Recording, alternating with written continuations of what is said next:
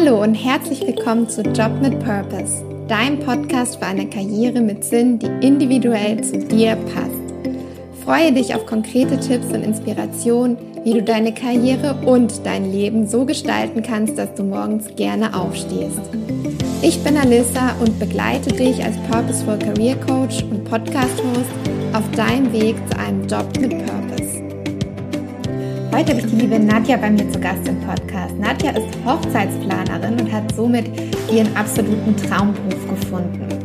Sie erhält jede Woche mehrere Praktikantinnen-Anfragen, was zeigt, dass noch viele andere Hochzeitsplanerinnen als ihren Traumberuf sehen. Für Nadja war es tatsächlich ein Kindheitstraum, den sie sich erfüllt hat, was für sie jedoch mit auch vielen Herausforderungen verbunden war. Wie sie es trotzdem geschafft hat, sich selbstständig zu machen als Hochzeitsplanerin, das erfährst du heute im Interview. Ganz viel Spaß.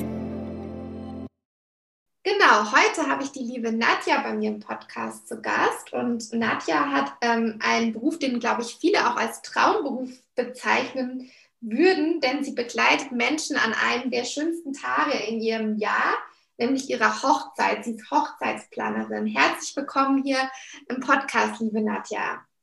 Ja, vielen Dank. Ich freue mich auch, dass ich heute da sein darf und euch ein bisschen was über mich oder meinen Werdegang erzählen darf. Ja, ja ich bin ganz gespannt. Ja.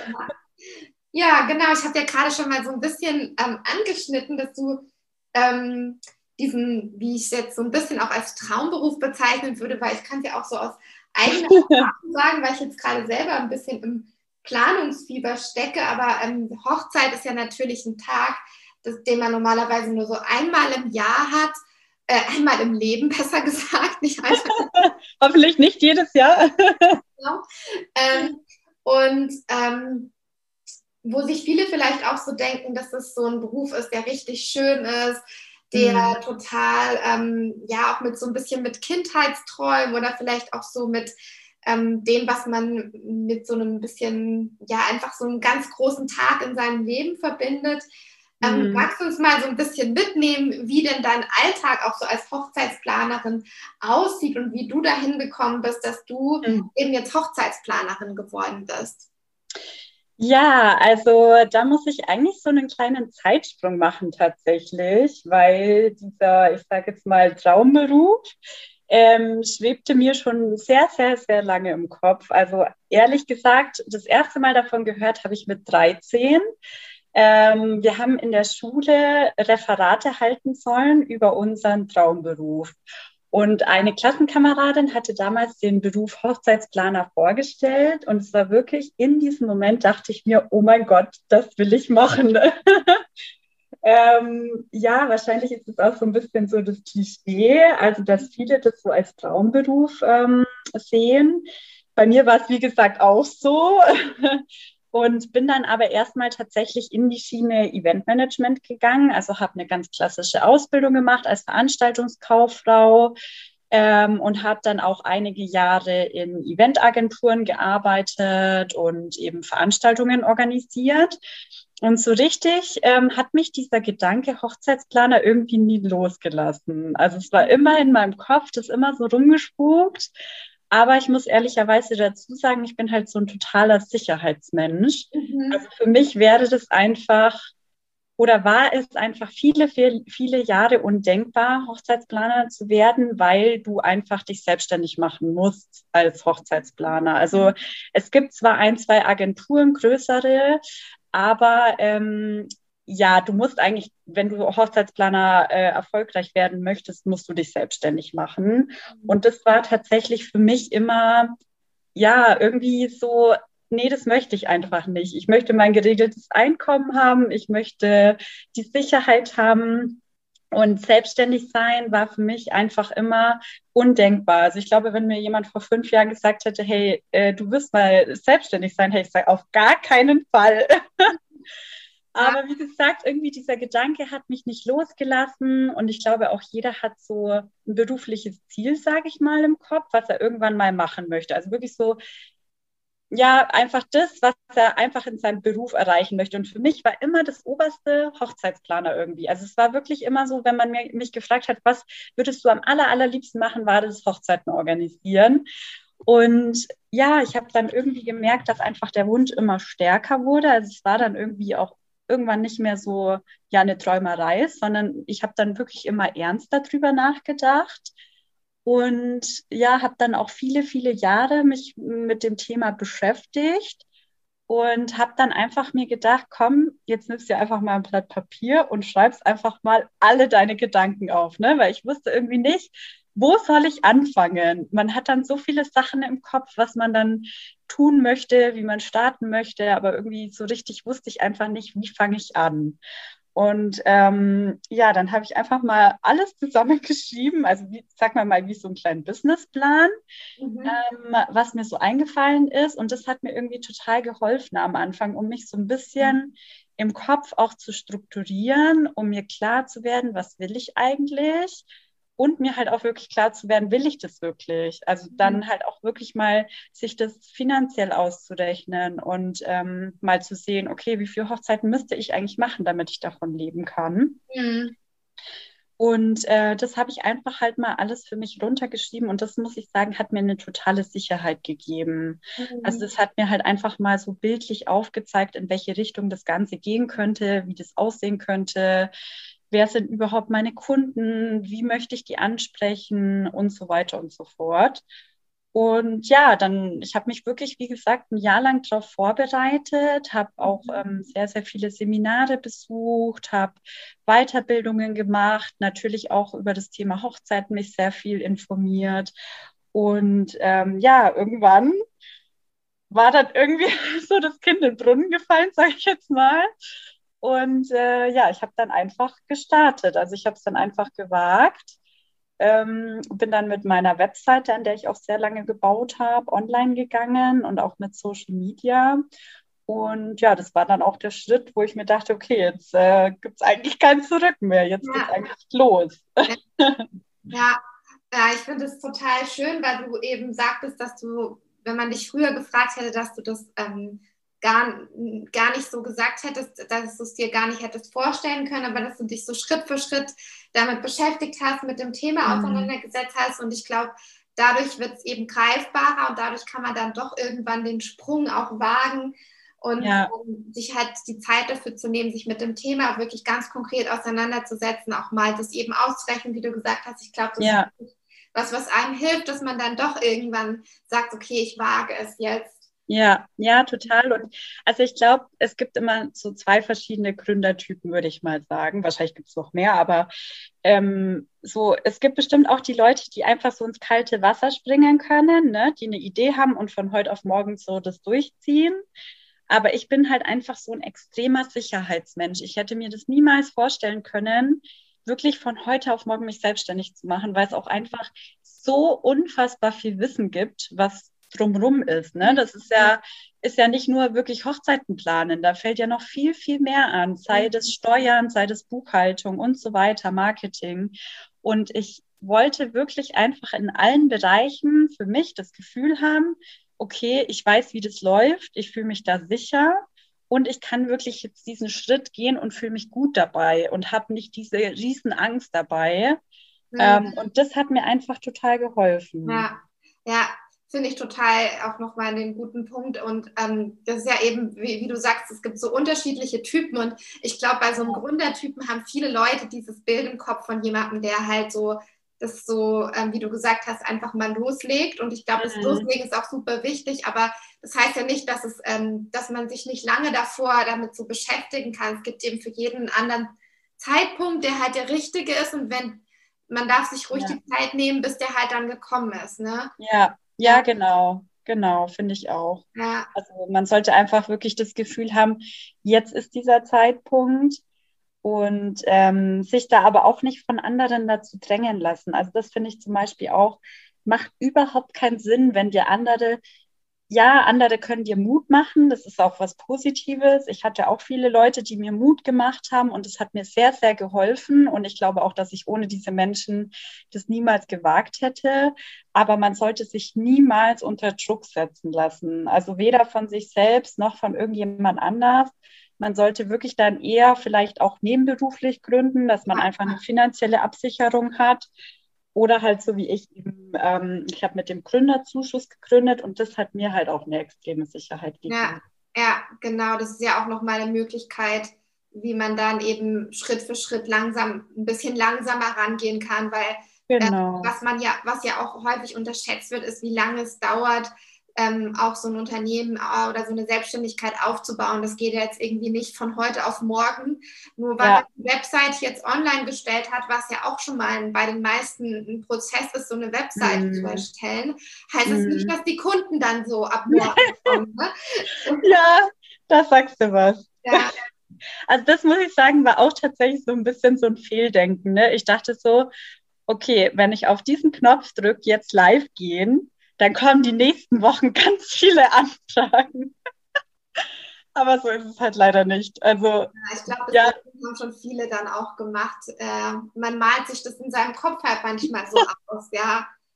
Mhm. Ja. genau wegen dem im Kopf ausmalen, da, da, wollte ich dir auch noch eine Frage stellen, ähm, weil mhm. du gesagt hast, dass du als du 13 Jahre alt warst und also jetzt nochmal zurück auf den Beruf auch Hochzeitsplanerin, dass den eine Freundin eben äh, in der Schule irgendwie vorgestellt hat und du dann gedacht hast, ja, wow, das möchte ich machen. Mhm. Und jetzt machst du es ja wirklich. Und das ist ja manchmal auch so eine Diskrepanz im Kopf. Man denkt irgendwie, ah, das will ich machen, das ist mein Traumberuf, das hört sich richtig cool an und dann macht man es und dann ist es vielleicht irgendwie ganz anders, als man sich das vorgestellt hat. Wie ist mm. das denn mhm. jetzt bei dir und gerade auch mit diesem Beruf, der ja mm. eben auch vielleicht manchmal so dieses Klischee ein bisschen erfüllt von der Hochzeitsplanerin? Inwieweit hat es so deine Vorstellungen auch entsprochen und inwieweit ja. ist es vielleicht anders als das, was du dir gedacht hast? Ähm, also da muss ich dazu sagen, dass dieses Klischee, ich glaube, das ist auch bei ganz, ganz vielen jungen Mädels im Kopf verankert, mhm. dass Hochzeitsplanerin auch schön Schleifchen binden, Tortenprobe, dann schaue ich mir ein paar Locations an. Das ist es halt leider nicht. Also das ist ähm, tatsächlich, glaube ich, ein totales Fehldenken. Ähm, oder halt auch einfach eben, wie du sagst, das Klischee von diesem Beruf.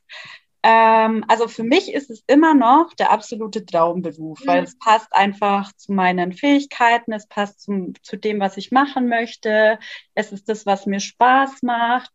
Aber es ist, man darf es, glaube ich, nicht verwechseln mit diesem Klischee-Denken, was man mhm. hat von dem Beruf, weil man muss dazu sagen, äh, 80 Prozent meiner Zeit sitze ich im Büro, sitze ich vorm Laptop und sitze ich am Telefon. Also es ist wirklich ganz, ganz viel Büroarbeit. Es ist ganz, ganz viel Recherche. Äh, man muss extrem strukturiert sein, wenn man sich überlegt, dass man in einem Jahr 10 bis 15 Hochzeiten organisiert. Dann musst du einfach super, super strukturiert sein. Du musst genau wissen, ähm, was habe ich mit welchem Paar besprochen. Da werden ja so viele kleine Details besprochen.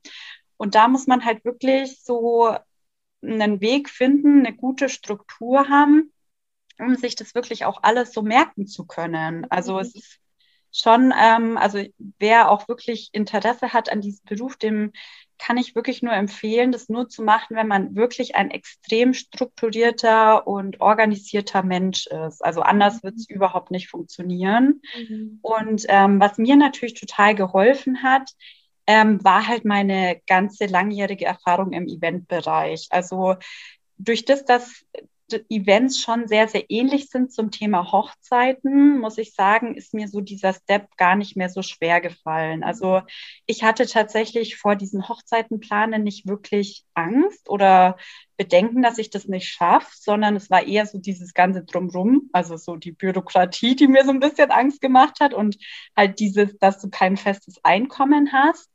Aber durch das, dass ich eben, ja, wie gesagt, schon sehr, sehr lange in der Eventbranche war und da genau wusste, was auf mich zukommt, ähm, war das eigentlich eine gute Schule die Jahre davor. Also es hat mich sehr gut darauf vorbereitet.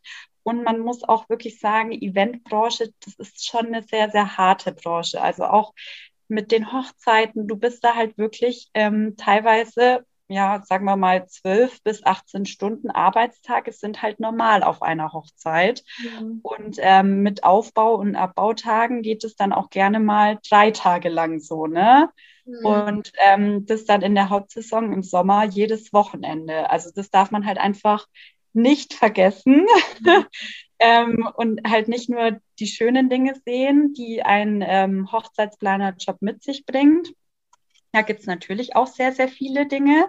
Ähm, sonst würde es mir natürlich auch nicht so viel Spaß machen, aber es ist schon auch echt hart. Also man muss schon, ja, gut, gut anpacken können und belastbar sein. Ja, das kann ich mir vorstellen. Also du hast jetzt gerade schon mal so ein paar Attribute gesagt, also auf jeden Fall so Struktur, äh, mhm. viel strukturieren und organisieren und koordinieren. Das sind wahrscheinlich so die Hauptsachen, wenn du jetzt nicht gerade bei der Hochzeit bist. Wobei bei der Hochzeit musst du auch viel dann so ad hoc wahrscheinlich und mhm. überall gucken, dass alles läuft. Aber wenn du so im Büro ja. sitzt, dann sind das wahrscheinlich so die Haupttätigkeiten, oder? Ja, auf jeden Fall. Das auf jeden Fall. Und was ich mir neulich noch gedacht habe, was echt auch so eine Eigenschaft ist, die man als Hochzeitsplaner haben muss, improvisieren. Also ja. gefühlt äh, muss ich fünfmal am Tag improvisieren. also vor allem an Hochzeiten, ne? wo ja mhm. wirklich immer irgendwas nicht so klappt, wie man sich das vorstellt. Ne? Ob das dann einfach optisch nicht so ganz so aussieht, wie man sich das vorgestellt hat, oder ob das irgendwelche Kleinigkeiten sind, sei es nur der DJ, der im Stau steht, nicht rechtzeitig kommt, sei es ähm, ja irgendwas, was in der Küche nicht richtig klappt und der ja, der, der Servicegang irgendwie äh, zur falschen Zeit kommt oder sowas. Also du bist eigentlich die ganze Zeit nur am Improvisieren und musst halt sehr, sehr lösungsorientiert sein. Ja, ja, stimmt, das kann ich mir auch vorstellen. Und jetzt hast du gerade schon mal so ein paar Sachen angesprochen. Was waren denn vielleicht so die, ähm, ich weiß nicht, ob jetzt auch gerade, es ist natürlich, mh, hm, ja gut, jetzt mittlerweile, ich kenne natürlich die aktuellen Bestimmungen gerade gar nicht so genau, aber ähm, was waren denn vielleicht so die schönsten äh, Erlebnisse, die du auch schon so hattest auf Hochzeiten und die mhm. größten Fails oder die größten Probleme, die du so mitbekommen hast? Ähm, also ich würde sagen, die aller, aller schönsten Momente auf Hochzeiten sind eigentlich die, wenn das Brautpaar wirklich mit Tränen in den Augen vor dir steht und äh, dich anschaut und sagt einfach nur Danke, ne? Weil du merkst einfach so, die ganze Arbeit hat sich gelohnt. Du, ich meine, du organisierst teilweise über ein Jahr solche Hochzeiten und wächst mit den Paaren zusammen. Und ähm, das ist einfach eine sehr, sehr intensive Zeit, wo du die auch auf dem Weg begleitest. Du kennst dann so denen ihre ganz persönliche Geschichte, was ja hinter jedem Paar steckt.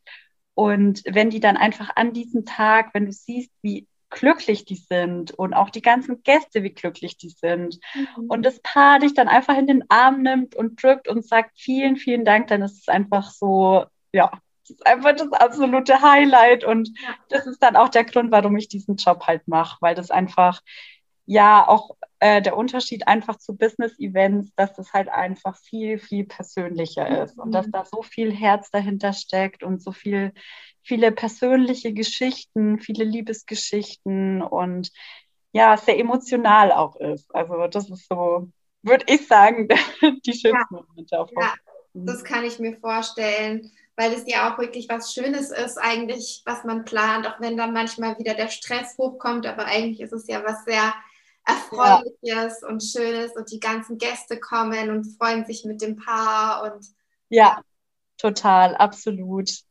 Ja, und ähm, Fail-Geschichte, also es fällt mir jetzt eigentlich gerade aktuell eine ein, ähm, mit der größte Fail war. Und zwar sollte die Trauung auf einem Holzsteg stattfinden. Mhm. Und ähm, auf diesem Holzsteg hatten wir natürlich auch den Traubogen aufgebaut, ja. Beziehungsweise der Dekorateur.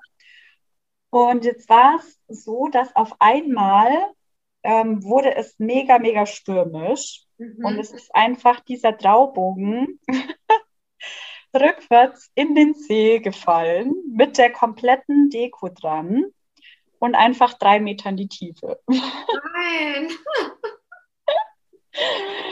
Ja, das war so, würde ich sagen, eine der größten Fails, das mir jetzt gerade so einfällt. Ja, und was habt ihr dann gemacht? Einfach ohne den Traubogen? Oder? Genau, ja. also man, wir hatten Gott sei Dank noch so Dekosäulen und haben das natürlich dann trotzdem schön gemacht. Also, ne, wenn du es nicht weißt, das ist ja immer das. Ja. Also, leider machst du immer, du, du machst es dann anders, dass es trotzdem schön ist und keiner weiß, wie es eigentlich gehört hätte. Ne? Ja, keiner weiß, wie hätte es mit Traubogen ausgesehen, außer wir vom Team. Ähm, und wir haben es natürlich dann trotzdem schön gemacht. Also wir haben dann mit diesen Dekosäulen dekoriert und großen Gestecken und es hat dann auch gepasst. Aber ja, es war halt, war schon fail. Ja. ja, das stelle ich mir lustig. Aber wenn sonst nichts ist, gell? Ist ja. ärgerlich, aber ähm, kann man noch verkraften. Äh, ja, absolut, absolut, ja. Nee. Und jetzt hast du vorhin gesagt, so, ähm, so ein Jahr lang ähm, kann es wirklich dauern, so eine Hochzeit vorzubereiten. Wie ist denn so hm, der Ablauf auch? Also mhm. ähm, wie gehst du da so ran? Also was ist da so mhm. alles im Vordergrund zu tun, bis so eine Hochzeit organisiert ist? Ja, ähm, also es gibt ja bei mir verschiedene Pakete auch, die man buchen kann. Aber wenn man jetzt wirklich sagt, die Komplettplanung, also wirklich von A bis Z, die komplette Organisation und dass ich dann eben auch am Tag selbst dabei bin, dann ähm, starte ich tatsächlich immer mit der Location-Suche. Also das ist wirklich so, ich sage immer zu meinen Paaren, man muss sich das vorstellen wie ein Hausbau.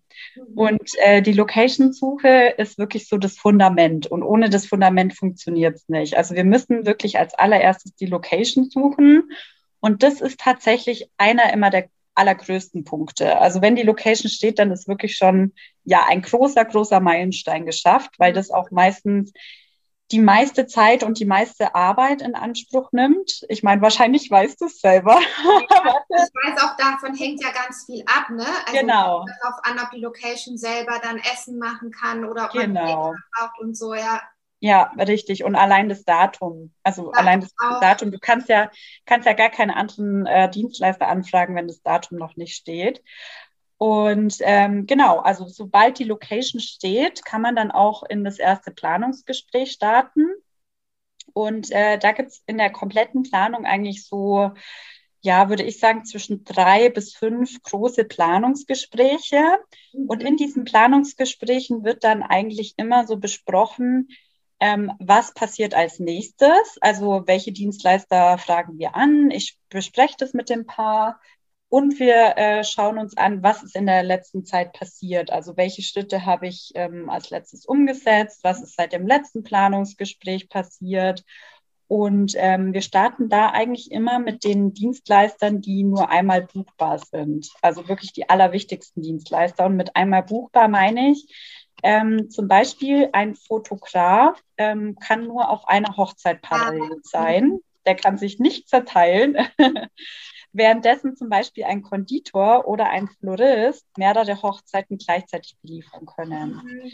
Das heißt, im ersten Planungsgespräch sprechen wir eigentlich die wichtigsten Dienstleister durch. Ähm, das heißt, ich spreche mit dem Paar zum Beispiel über das Thema Fotograf, ähm, zeige ihnen verschiedene Stilrichtungen, was möglich ist, frage sie, wie lange soll der da sein, was ist euch wichtig. Und ähm, dann mache ich mich anschließend auf die Suche, beziehungsweise habe ja ein sehr, sehr großes Dienstleisternetzwerk, wo ich wirklich mhm. weiß, mh, hm, wer könnte zu wem am besten passen. Also da ist mir zum Beispiel auch immer super wichtig, dass der Dienstleister nicht nur von seiner Arbeit her zu meinem Paar passt, also wirklich von, von dem, was er abliefert, sondern auch wirklich von der Persönlichkeit, mhm. weil ähm, es ist halt immer noch eine Hochzeit und eine sehr, sehr persönliche Geschichte. Und ich finde, da solltest du halt wirklich nur Leute an diesem Tag dabei haben, wo du dir so wirklich, ähm, ja, wo du einfach das Gefühl hast, die passen zu dir. Mhm. Ne? Also wirklich vom, vom Herzen auch, die du sympathisch findest, weil ich glaube, es gibt nichts Schlimmeres, wie wenn äh, ja, wie wenn man sich so denkt, oh Gott, der ist voll unsympathisch. Ja, und, und der, ist auf meiner Hochzeit. Genau, genau. Und der ist jetzt auf meiner Hochzeit und ähm, gerade ein Fotograf ist ja zum Beispiel auch beim Getting Ready der Braut dabei, was ja ein sehr intimer Moment ist, wo im Normalfall nur die Mama oder die beste Freundin, die Trauzeugin dabei sind. Und äh, da finde ich das halt einfach super wichtig, dass eben auch diese Persönlichkeit von dem Dienstleister zu dem Paar passt. Ja. Und deswegen ähm, bei, meinen, bei meinen Dienstleistersuchen gebe ich mir immer sehr viel Mühe. Also ich lerne die alle vorher persönlich kennen, bevor ich jemanden weiterempfehle. Mhm. Und deswegen habe ich da halt einfach schon so ein, ich sage jetzt mal, Netzwerk, wo ich genau weiß, okay, wer könnte zu dem Paar am besten passen, zu den Wünschen, zu den Ansprüchen. Und dann schlage ich das eben dem Paar vor. Mhm. Genau, genau. Und ähm, so schreiten wir eigentlich von äh, Planungsgespräch zu Planungsgespräch voran. Irgendwann kommen natürlich dann auch solche Sachen wie Deko-Konzept, wie die Einladungen. Äh, also wirklich, äh, dann wird auch ein Ablaufplan erstellt, ein detaillierter. Ähm, es wird natürlich auch ein Budgetplan erstellt, der dann immer wieder von mir aktualisiert wird. Ähm, ja, genau. Und ich würde mal sagen, es ist wirklich wie bei einem Hausbau. Ja du arbeitest dich so nach oben und irgendwann kommst du beim Dach an und ja, und dann geht es halt so weiter. Ne? Also es wird dann auch immer, du hast dann auch, glaube ich, immer ein genaueres Bild im Kopf. Also es ist immer total schön, wie du richtig merkst an den Paaren, umso näher dieser Tag kommt, umso höher oder umso größer ist die Vorfreude. Und ähm, ja, es ist einfach total schön, die Paare auf diesem Weg dann einfach zu begleiten. Ja, das kann ich mir vorstellen. Ja. ja. Und ähm, ja, wenn man dann auch so sich jetzt dieses Haus anschaut, ähm, mhm. würdest du denn sagen, was, ähm, was wird da vielleicht, gibt es da so Sachen, wo du jetzt auch schon so gemerkt hast, ah, das wird vielleicht auch so unterschätzt ähm, von, den, von den Paaren oder also so allgemein bei der Hochzeitsplanung? Was sind da so deine Learnings bisher gewesen? Ja, also ich finde es ja immer total interessant. Wir hatten ja auch gerade eben kurz vor dem Podcast noch gesprochen. Und du meintest so zu mir, ja, man unterschätzt einfach total. Ja. Und das ist, ähm, also ich meine, da kannst du ja auch gleich als äh, Braut mal was dazu sagen, aber das ist wirklich immer das Thema, dass die Paare, die das, also im Normalfall organisierst du ja eine Hochzeit zum allerersten Mal in deinem Leben. Und es sind einfach sehr, sehr viele, ja, viele Dinge, die man nicht weiß ähm, wo, glaube ich, halt ein Hochzeitsplaner einfach durch die langjährige Erfahrung sehr viele Tipps auch mit an die Hand geben kann. Und man hat halt einfach so seinen Alltag, das hast du ja vorhin auch gemeint, man hat seinen Alltag, wo man, ähm, man ist in seinen Job eingespannt, man hat seine Freunde, Familie, manchmal weiß man gar nicht, okay, am liebsten würde ich mich zerteilen. Ähm, man weiß gar nicht, wo einem der Kopf steht. Und dann fällt da einfach auch noch so ein Riesenprojekt an, namens Hochzeitsplanung. ähm, was man halt, wie gesagt, zum ersten Mal macht, wo man einfach nicht so viel Erfahrung drin hat. Und ich glaube, dass ganz, ganz viele Paare das anfangs unterschätzen. Die denken sich so, ach ja, ähm, ich buche einen Fotograf, ich buche eine Location, äh, Torte, bisschen Deko und ja, passt. Und das ist es halt leider nicht. Also es fallen so, so viele Kleinigkeiten an und es sind auch so viele Kleinigkeiten zu beachten und dran zu denken. Und ähm, ich glaube, das ist tatsächlich die größte Herausforderung, also würde ich jetzt mal so sagen. Ja, ja ich habe du sagen? Noch, ja, ich gerade auch noch mal nachgedacht und äh, mir ist eingefallen, ähm, was ich, was glaube ich echt unterschätzt, was wir ein bisschen unterschätzt haben, ist, dass man ja ähm, dann auch allen das, also alle müssen das gleiche Verständnis haben. Das heißt, man mhm. muss jedem Dienstleister ja auch nochmal sagen, wie jetzt der Ablauf ist und damit ja. alle wirklich das gleiche verstanden haben, das ist manchmal gar nicht so einfach. Ja. Und ähm, genau, also ich glaube, das ist auch was, was ich jetzt so als Learning jetzt so mitgenommen habe, dass ähm, dass das auch nicht zu unterschätzen ist, wie viel ähm, ja, Kommunikation da auch dahinter steckt. Ja. Alle das verstanden haben, wie es jetzt genau gemeint ist. Ja, total. Also Kommunikation ist auch, deswegen meinte ich auch vorhin, die meiste Zeit verbringe ich einfach vorm Laptop E-Mails schreiben oder am Telefon, mhm. weil ich einfach die ganze Zeit eigentlich nur am Kommunizieren bin. Weil das halt wirklich, wie du sagst, das ist einfach das A und O bei einer Hochzeitsplanung, dass jeder Dienstleister ganz genau weiß, was wünscht sich das Paar. Ich meine, der Wunsch von dem Paar steht halt an diesem Tag im Mittelpunkt was wünscht sich das Paar, aber auch halt, was sind die Dinge, die drumherum passieren. Das, ähm, ich meine, das spielt ja ganz oft aufeinander ein, ähm, das eine mit dem anderen. Und ähm, da müssen einfach alle Bescheid wissen, was wann passiert. Und deswegen kann ich das absolut verstehen, dass ähm, diese Kommunikation, das ist auf jeden Fall äh, ja der Schlüssel einer Hochzeitsplanung, ja. würde ich fast sagen. Ja. Ja, absolut. Ja. Ja, aber voll schön, ähm, dass du jetzt sozusagen, um da nochmal so ein bisschen auf vorhin zurückzukommen, dass du eigentlich so sagen kannst, ähm, für dich ist es auf jeden Fall das, was auch so deinen Talenten und deinen Fähigkeiten entspricht und ähm, was dir einfach Spaß macht. Ne? Also das mhm. war ja auch das, wo du sozusagen von deiner Kindheit her noch so diesen Traum hattest, den du dir jetzt auch so ähm, ja erlaubt hast, sozusagen einfach mal äh, zu gehen und ähm, der, der, der sich ja jetzt auch als schöner Weg für dich erwiesen hat, oder? Kann ich Ja, total. Ja. Total, absolut. Also ich liebe das, was ich tue. Ich muss auch sagen, ich könnte es mir gar nicht mehr vorstellen, in einem Angestelltenverhältnis zu sein es ist einfach, also es ist so witzig, weil es ähm, auch so viele andere Selbstständige sagen. Wenn du einmal selbstständig bist, ich glaube, dann ist es sehr, sehr schwer, nochmal in dieses Angestelltenverhältnis zurückzugehen. Mhm. Einfach weil du so, so viele Freiheiten hast und dieses ja, ähm, selbstbestimmte Arbeit ne? und äh, selber Entscheidungen zu treffen. Und ähm, ja, jede Minute, die du arbeitest, fließt einfach in, in dein eigenes Business und das ist irgendwie so wertvoll. Also ich bin einfach seitdem so viel motivierter. Also nicht, dass ich davor jetzt nicht motiviert gewesen wäre, falls meine ehemaligen Chefs zuhören. Aber es ist einfach, ja, es ist einfach, wenn du selbstständig bist, dann weißt du einfach, wofür du das tust. Du tust es einfach für dich und jede Minute, die du länger arbeitest, ähm, weißt du, wohin das fließt. Das ist mhm. einfach total schön. Ja, ja.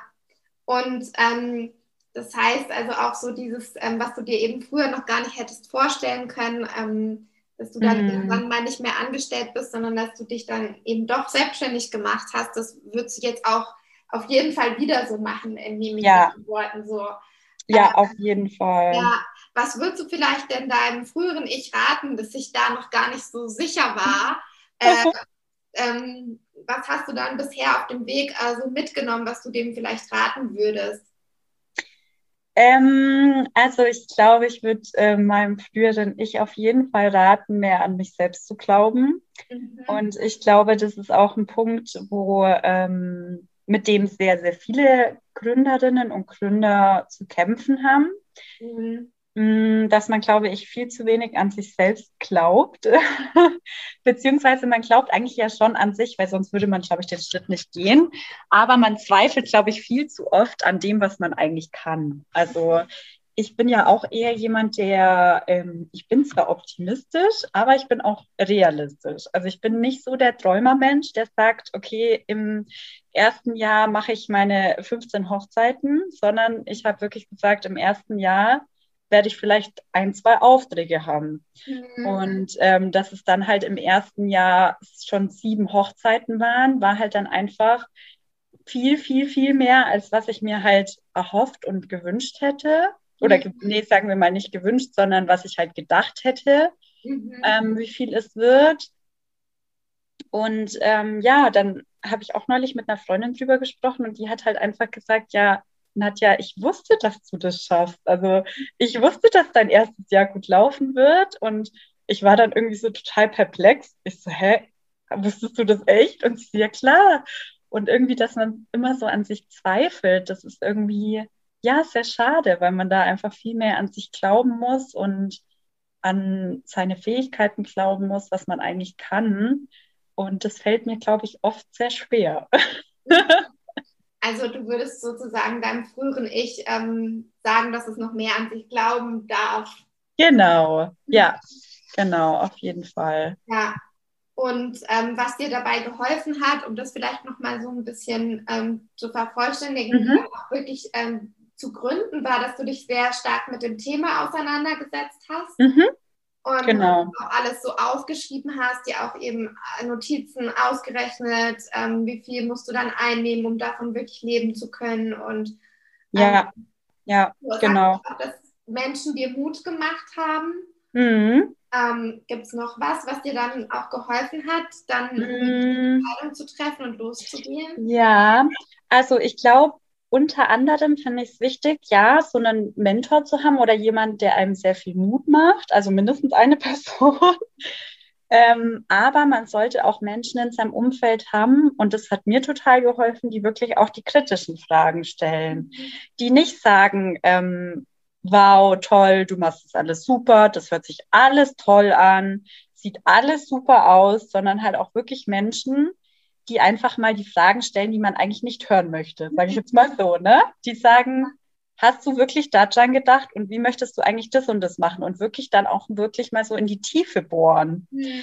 Und ich glaube, das ist auch total wichtig, solche Menschen zu haben, die einem nicht sagen, es ist alles wunderschön und Selbstständigkeit ist so toll und ähm, es wird alles äh, rosarot und Blümchenwiese.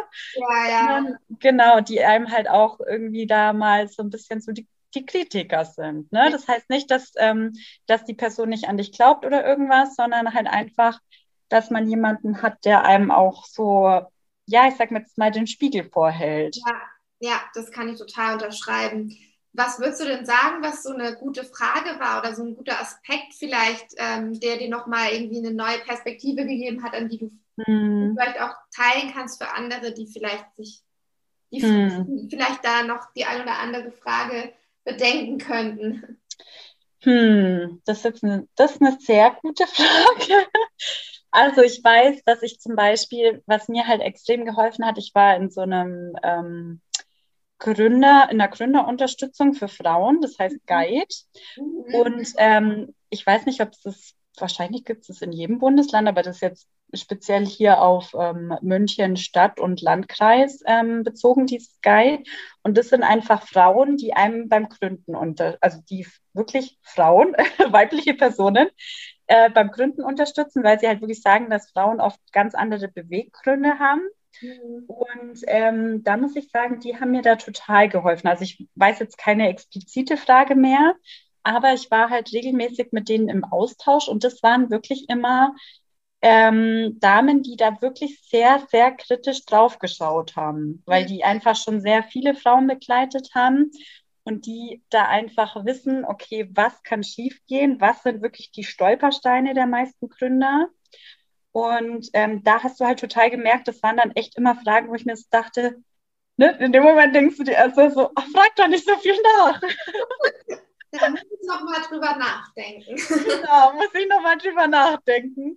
Aber im Endeffekt bist du total dankbar, dass dir diese, diese Person genau diese Frage stellt, ja. Ähm, ja. weil du vielleicht einfach nicht dran gedacht hättest. Ja, also das kann ich auch wirklich ähm, allen Leuten, die sich gerne selbstständig machen wollen oder die darüber nachdenken, wirklich raten, holt euch Hilfe, weil es gibt wirklich für Selbstständige und für Gründer so, so unfassbar viel Unterstützung. Also ob das jetzt die IHK ist, ob das solche äh, Gründer ähm, Förderungen sind oder also da gibt es in München echt, also jetzt, ich weiß halt jetzt in München, weil ich ja aus München bin, ja ähm, super viel Unterstützung und Hilfe, die man sich holen kann und die vom Staat aus sehr stark subventioniert sind. Mhm. Ähm, und ich finde, das sollte man auch in Anspruch nehmen. Also das waren wirklich immer Dinge, die mich sehr weitergebracht haben. Auch tolle Seminare und halt auch eben der Austausch mit anderen Gründerinnen. Also das ähm, hat mir auch immer total geholfen. Ja. Weil meistens sind ja dann dort in so einem Seminar genau die Leute ähm, wie du, die sich auch selbstständig machen, die vor den gleichen Herausforderungen stehen ähm, die in der gleichen Situation sind wie du und mit denen einfach dieser Austausch total hilfreich und wertvoll ist. Ja, das kann also, ich auch mal unterschreiben, ja. Genau, genau. Ja. Mhm. Ähm, vielleicht jetzt mal noch so als, als letzte Frage, ähm, wenn du, also wenn jetzt jemand zuhört, der auch vielleicht eher so äh, Hochzeitsplanerin werden möchte, was würdest du der Person vielleicht noch mit als Tipp geben? ähm, also ich würde auf jeden Fall jedem den Tipp geben, der äh, Hochzeitsplaner werden möchte, dass man wirklich erstmal ein Praktikum macht. Also man soll sich erstmal wirklich anschauen, ob das wirklich zu 100 Prozent das ist, was man machen möchte, weil es eben nicht dieses Klischee-Denken ist, äh, was viele von dem Beruf haben. Und deswegen, deswegen würde ich auf jeden Fall jedem empfehlen, macht erstmal ein Praktikum, ähm, vielleicht auch sogar über mehrere Monate, wo man zum Beispiel auch einen Hochzeitsplaner ähm, begleitet, mal auf Hochzeiten dabei ist, aber halt auch im Alltag mit dabei ist, um wirklich mal zu sehen, okay, was sind das eigentlich für Aufgaben, was da alles anfällt und kann ich mir das wirklich für die Zukunft so vorstellen? Und dann gibt es ja tatsächlich, ähm, ich glaube, inzwischen gibt es schon so ein paar Hochzeitsplaner-Ausbildungen, aber es gibt jetzt keine, keine klassische Ausbildung dafür. Deswegen ähm, sollte man vielleicht, wenn man sich das langfristig als Ziel setzt, auch einfach überlegen, mal erstmal in der Eventbranche zu arbeiten. Also wie gesagt, das hat mir sehr, sehr geholfen, weil einfach das ja schon sehr identisch ist oder sagen wir mal vieles identisch ist und ähm, da vielleicht einfach mal ein paar Jahre erstmal in der Eventbranche zu arbeiten und sich dann halt ähm, in den äh, spezifischen Bereich Hochzeitsplanung ähm, ja da reinzuschnuppern. Ja, du hast ja auch bei unserem letzten Gespräch gesagt, ich weiß nicht mehr, wie viele Praktikantenanfragen hast du schon bekommen? schon ziemlich. Ja. Also gerade jetzt, ich muss wirklich sagen, im Frühjahr war es, ich weiß gar nicht warum, im Frühjahr äh, vielleicht ist das dann irgendwie so eine Schulphase, wo man Praktika sucht. Aber da habe ich dann wirklich jede Woche ein bis zwei Praktikantenanfragen bekommen. Also das waren Schülerinnen oder total unterschiedlich. Ja, also okay. sowohl genau sowohl Schülerinnen als auch äh, Mädels mit 20, Mitte 20. Also es war wirklich komplett unterschiedlich. Ähm, also gerade im Frühjahr, wie gesagt, oder vielleicht lag es an Corona, ich weiß es nicht. Ja. ähm, ja, nur dass ja. da gerade auch eher schwierig war noch im Frühjahr. Ne? Ja, genau.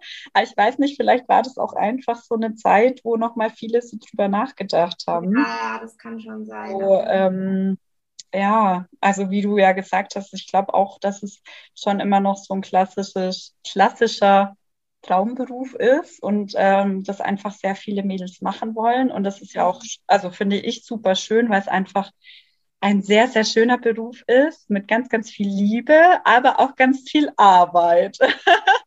und das darf man halt einfach nicht unterschätzen oder vergessen. Das finde ich passt das gut zusammen. Ein schöner Beruf mit ganz viel Liebe, aber auch ganz viel Arbeit. Ja. ich finde es auch immer total wichtig, was du gesagt hast. Man muss es äh, in der Praxis testen. Ähm, dann findet man das am besten raus, ob das einfach was ist für einen oder nicht. Ja, richtig. Ja. Also super wichtig, auf jeden Fall. Ja. Ja, Nadja, dann danke ich dir herzlich, dass du heute hier warst und uns ähm, von deinem schönen Beruf erzählt hast. Ähm, ja. Viel auch Inspiration dabei und vielleicht kriegst du jetzt doch nochmal ein paar mehr Praktikanten an. ob jemand dabei war, der auch sich für den Beruf interessiert. Ja, vielen, vielen Dank. Ich habe mich auch riesig gefreut und äh, hier ein bisschen was über mich zu erzählen und über meinen Werdegang und hoffe natürlich, dass vielleicht der ein oder andere Tipp für den ein oder anderen mit dabei war. Nadja hat mit dem Beruf der Hochzeitsplanerin ihren absoluten Traumjob gefunden. Wenn du dich noch auf der Suche nach deinem Traumjob befindest, dann schau doch mal vorbei auf alisadittner.com-career. Denn im Herbst wird das Purposeful Career Programm in die zweite Runde gehen.